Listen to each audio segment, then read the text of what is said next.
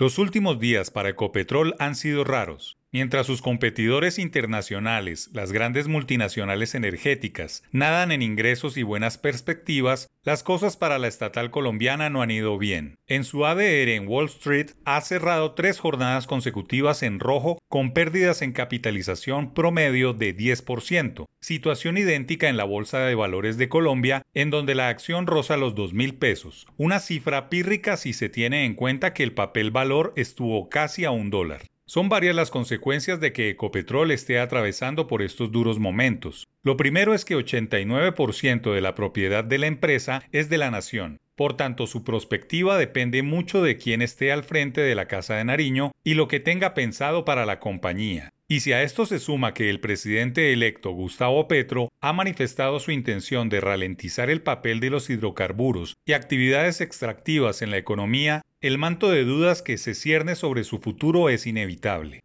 Hoy por hoy, Ecopetrol está metido de pies y cabeza en los pilotos de fracking para potenciar su producción en momentos en que la demanda de petróleo ha aumentado en todo el mundo como consecuencia de las sanciones al crudo exportado por Rusia. Y si el presidente electo tiene otros planes para la estatal y no quiere el fracking, las cosas no pintan nada bien lo que explica que mientras los grandes competidores viven una bonanza de precios y demanda de combustibles, la empresa local experimente una inusual incertidumbre. Durante los últimos años, Ecopetrol ha desarrollado la dimensión futurista de las energías renovables, convirtiéndose en un jugador fundamental en el país en eólicas, solares e hidrógeno verde, pero su mayor salto hacia la verdadera reinvención lo ha dado a través de la compra de ISA, otra de las grandes empresas públicas ubicada entre las 10 primeras en ingresos con ventas cercanas a los 12 billones de pesos. Interconexión Eléctrica SA es el líder en llevar energía a todos los rincones del país, en gestionar un grupo de empresas subsidiarias líderes en Colombia y en la región, con el componente de infraestructura que poco ha desarrollado al interior del territorio. Si se suma Ecopetrol e ISA, las ventas de ese par de multinacionales colombianas alcanzan más de 105 billones de pesos en ingresos y un patrimonio que supera los 120 billones de pesos, de lejos las empresas más importantes de la historia del país.